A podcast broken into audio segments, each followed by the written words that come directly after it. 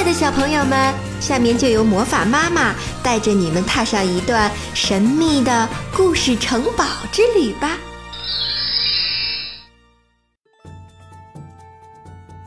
亲爱的小朋友们，今天呢，魔法妈妈要把故事送给李欣然小朋友。他留言给魔法妈妈说，他想听三只小猪的故事。今天魔法妈妈送给你的也是有关三只小猪的故事，但是它是由大灰狼讲述的。准备好了吗？一起来听听吧。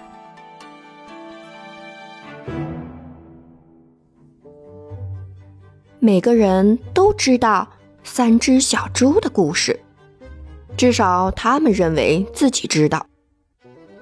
但是我要告诉你一个小秘密，没有人知道这个故事的真相，因为没有人听过我的说法。下面就请你们听一听三只小猪的真实故事吧。我呢是一只狼，叫亚历山大，你可以叫我阿丽。我不知道坏蛋大野狼的故事是怎么开始的，但是那都是错的。也许是因为和我们吃的东西有关系吧。狼喜欢吃小兔子、小羊和小猪这一类的可爱的动物，可这不是我们的错呀，我们天生就是这样的呀。起司汉堡也很可爱，你喜欢吃汉堡。那么，大家也可以说你是个大坏蛋喽。就像我说的，这个坏蛋大野狼的故事是错的，真实的故事是一个喷嚏和一杯糖引起的。这是一个真实的故事。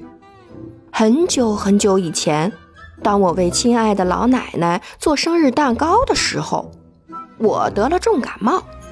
我不停地打喷嚏，不巧的是，我的糖用完了。于是我出门向邻居借一杯糖。这个邻居是一只猪，而且不是很聪明的猪。他用稻草盖了一栋房子，你相信吗？我的意思是，哪一个脑筋正常的家伙会用稻草盖房子呢？我才敲了一下门。那扇稻草做的门马上就掉下来，散了一地。我可不想这样走进去，所以我在门口喊着：“小猪，小猪，你在家吗？”没有任何的回答。我正想走回家，为奶奶做一个不加糖的生日蛋糕，这时候我的鼻子开始发痒，我觉得有个喷嚏要冲出来了。我张大鼻孔和嘴巴，哼啊哼啊的，我打了一个好大的喷嚏。你知道发生了什么事吗？那一幢草房子居然全倒了，草堆的正中央躺着一只小猪，它死了。原来它一直待在房子里嘛。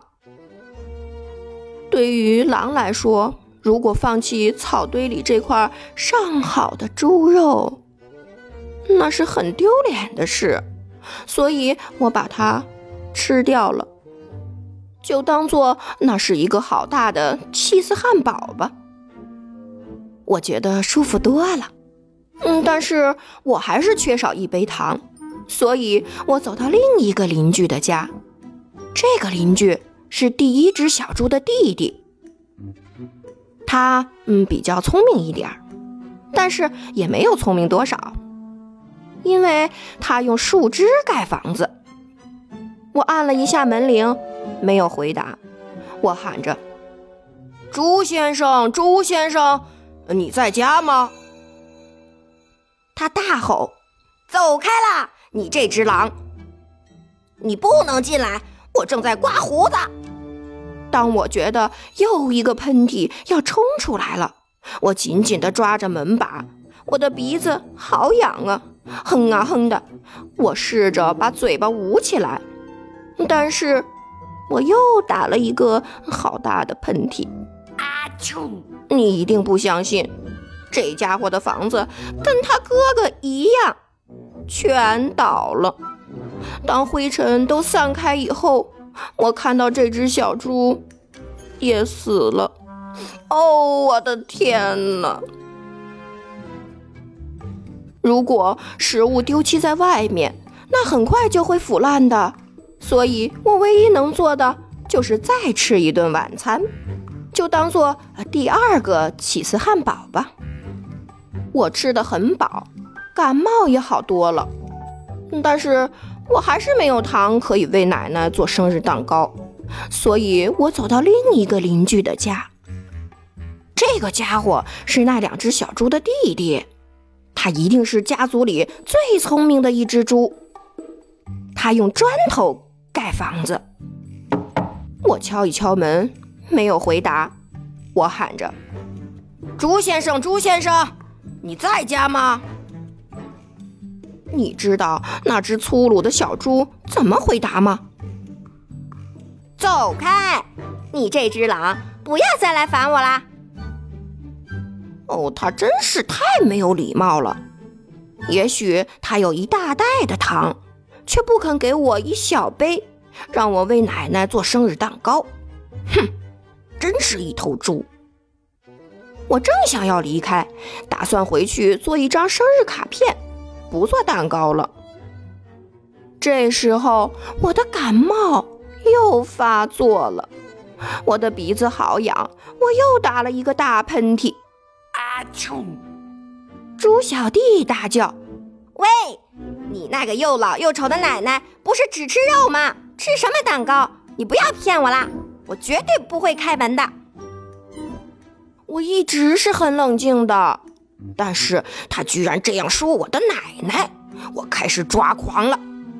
警察围过来的时候，我正要打破猪小弟的大门，在整个过程中，我的鼻子一直痒痒的，鼻孔、嘴巴张得大大的。并且不停的打喷嚏。嗯，接下来的故事就像你们说的那样了。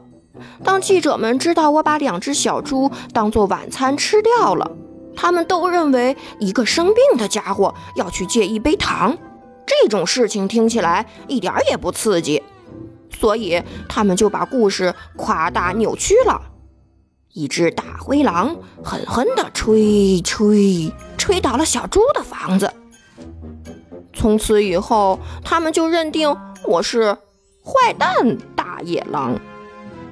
唉，真实的故事就是这样，我被冤枉了。哦，对了，哦，也许你可以借我一杯糖。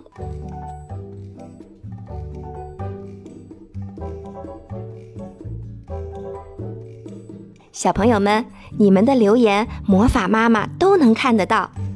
有时候魔法妈妈来不及回复你们的留言，请多原谅哦。把你们想听的故事和你们的愿望发送给魔法妈妈，尽量发文字哦。好了，今天的故事就到这里了，我们周五晚上见。